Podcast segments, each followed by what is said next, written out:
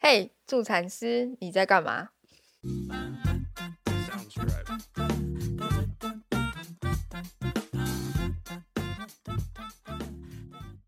嗨，嗨，哦，好像很久不见一样，明明就 就没有间断录了三集，好像很久不见一样，怎么那么陌生？好，因为这一集要聊一点正经一点，嗯就是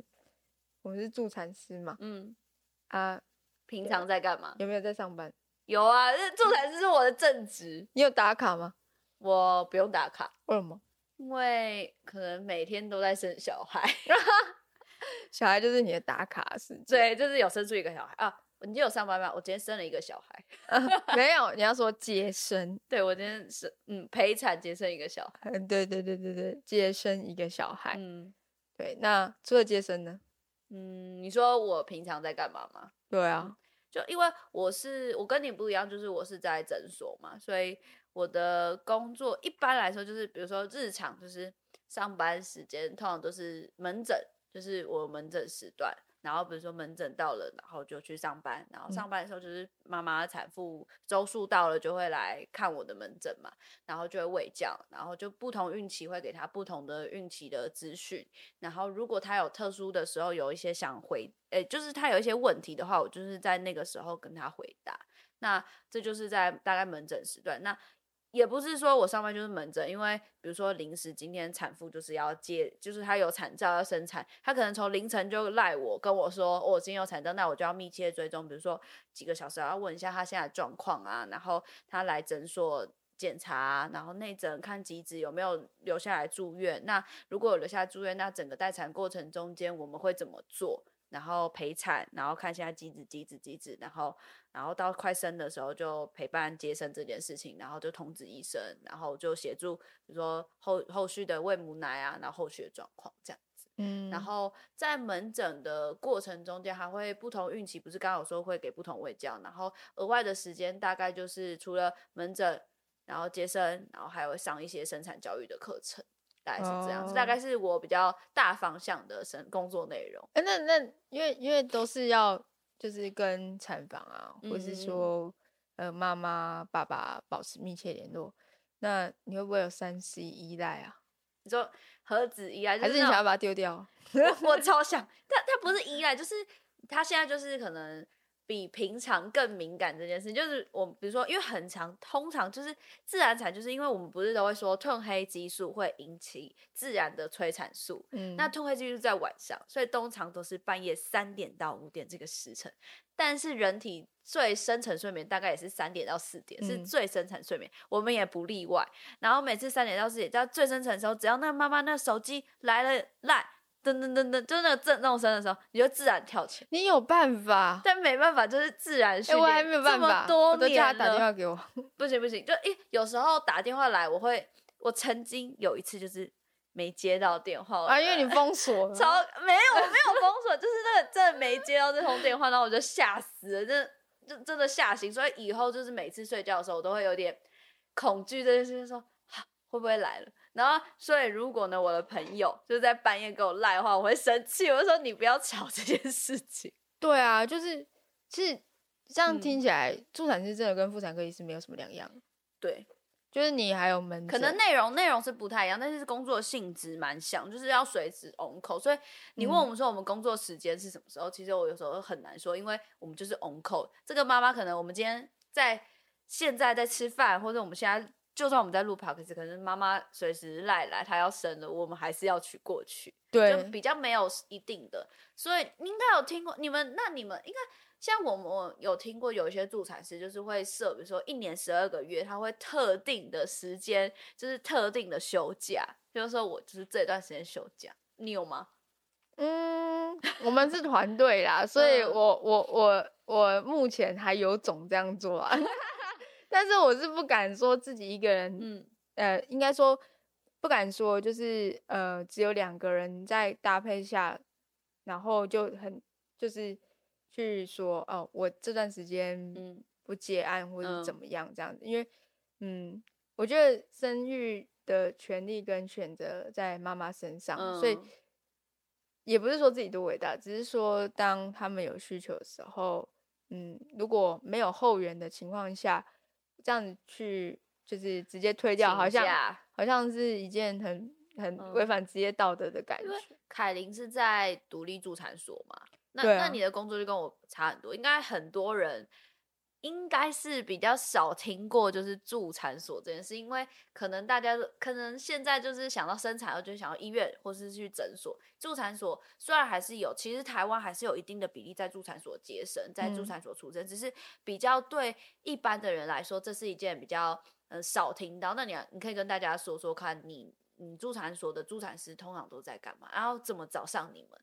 其实助产所就跟一般诊所是没有嗯两样，只是开这间诊所的人叫做助产助产师。然后我们是医生。对，只是你们是医生，我们是助产师。那嗯助产师跟医师其实就像你刚才说的工作模式这样嗯子，其实是一模一样的，就是哦有门诊，然后哦半夜要接生，然后接生完哦又又要门诊，然后就就就是这样，好像二十四小时都住在医院一样，又没有休息这样。嗯，对，但是助产师比较不一样的一点是，我们是比较以呃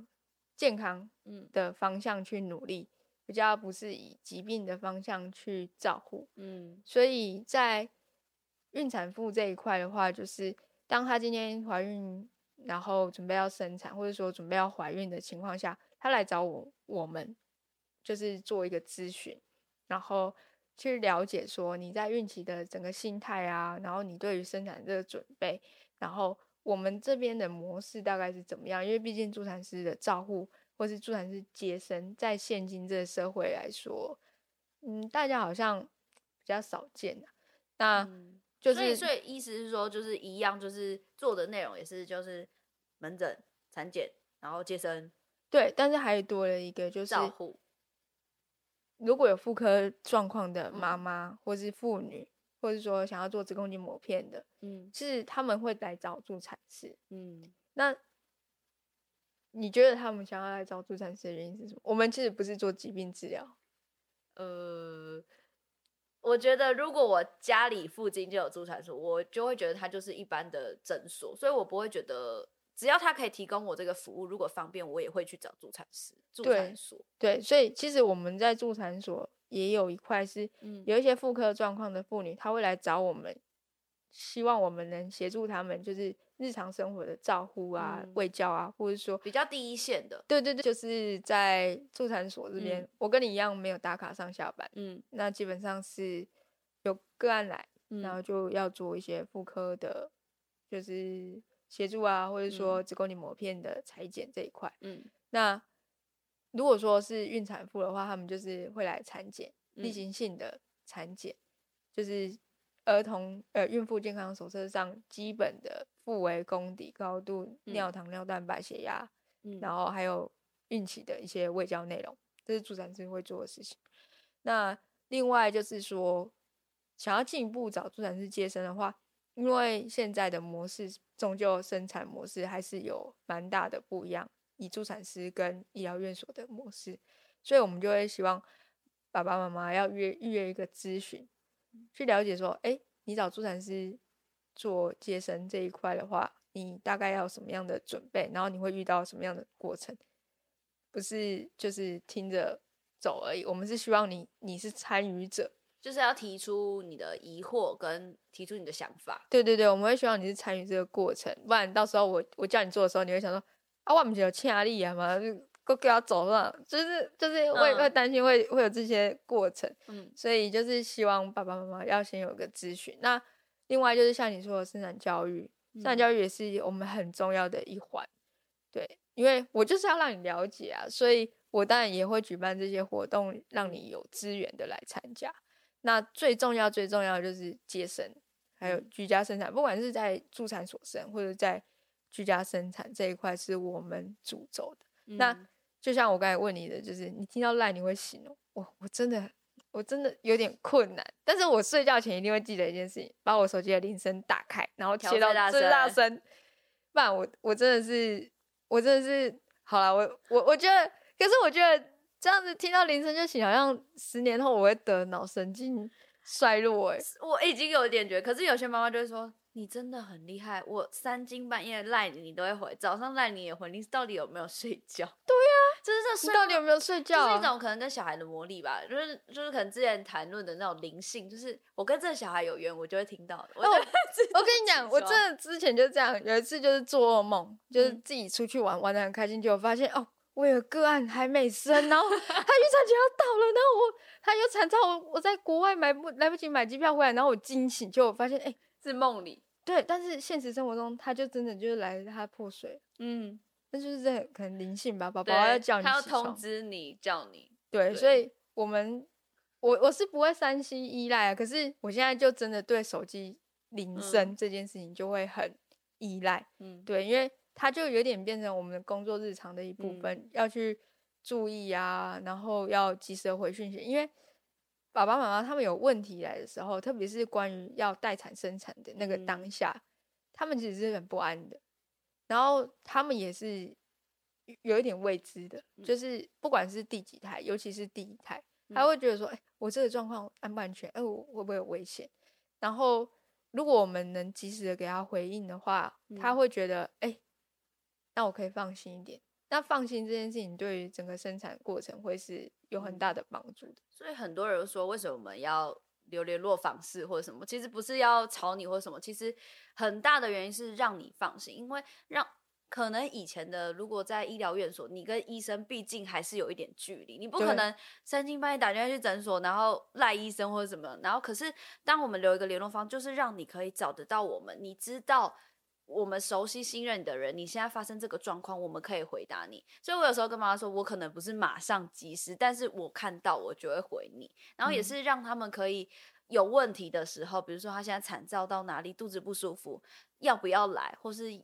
让他安心的一个管道。所以为什么会就是会就是让他放心？为什么会起床？其实有一部分原因就是想说啊，如果我没有起来，会不会他就他就怎么了？我就会很担心，所以我就会慢慢的告诉自己，好，我要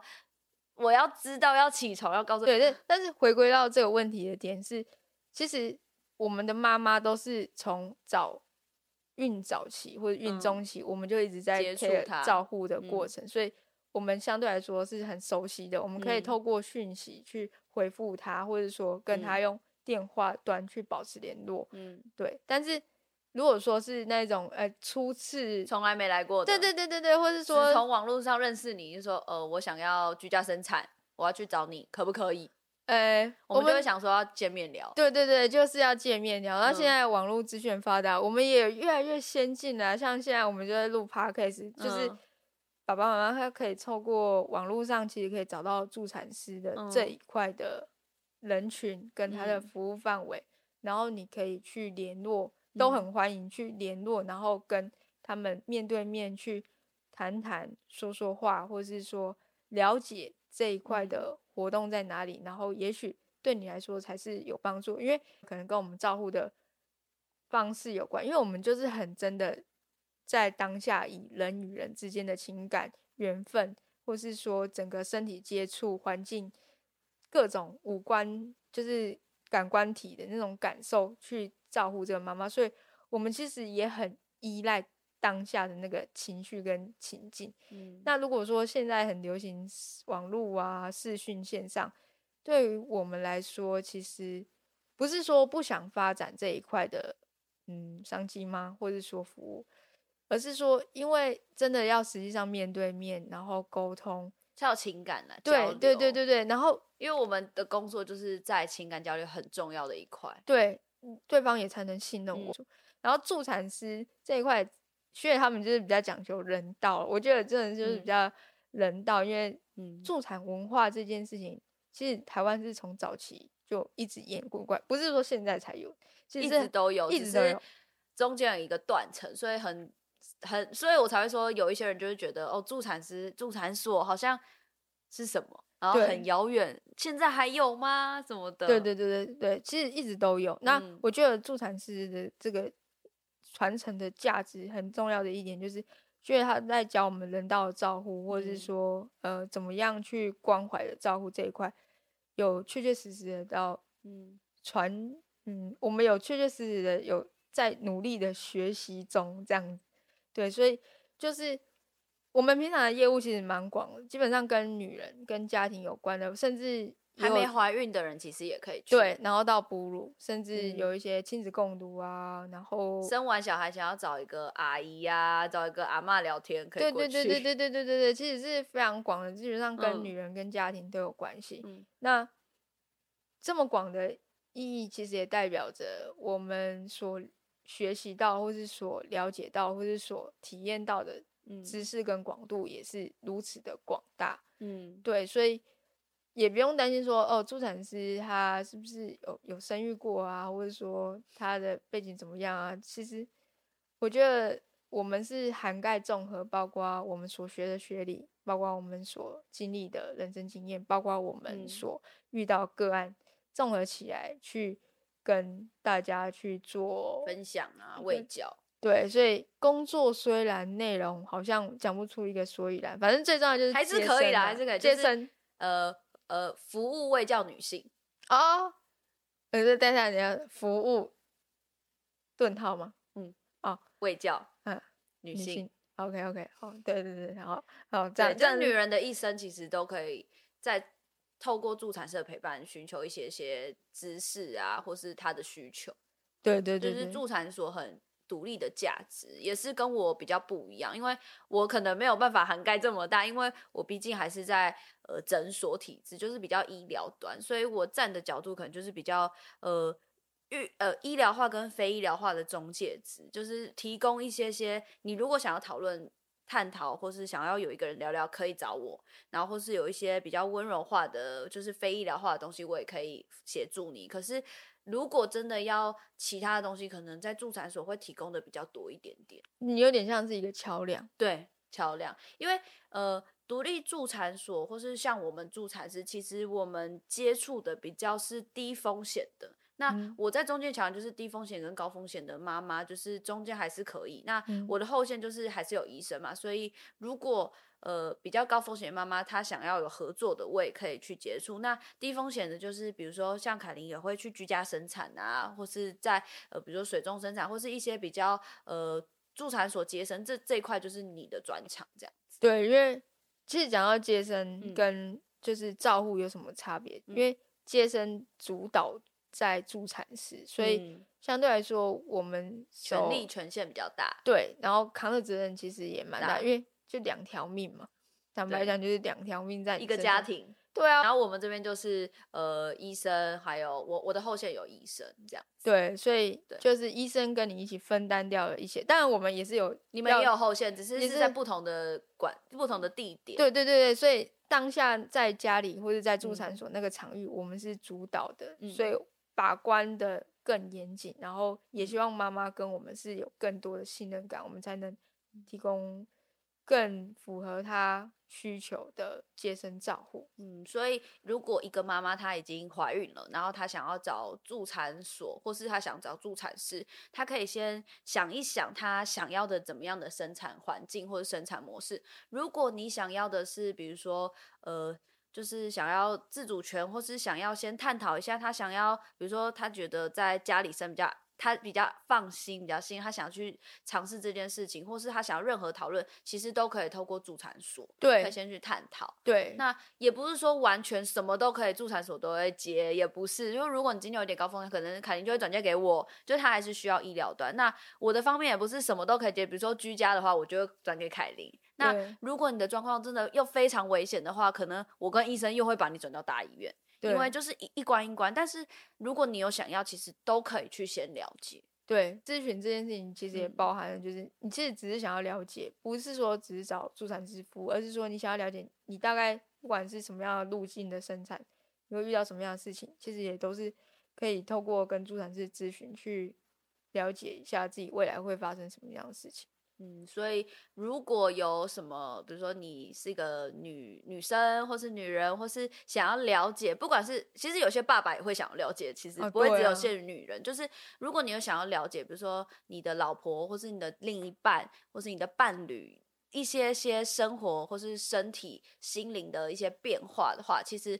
都还蛮鼓励可以找助产师。嗯，对，没错。对啊，所以听起来助产师应该是蛮忙的。对，工作范围很广，对，但是现在现阶段就是希望就是越来越多的助产师可以让大家看到。对，所以我们继续努力。好，好，那今天就先这样子。好，拜拜。拜拜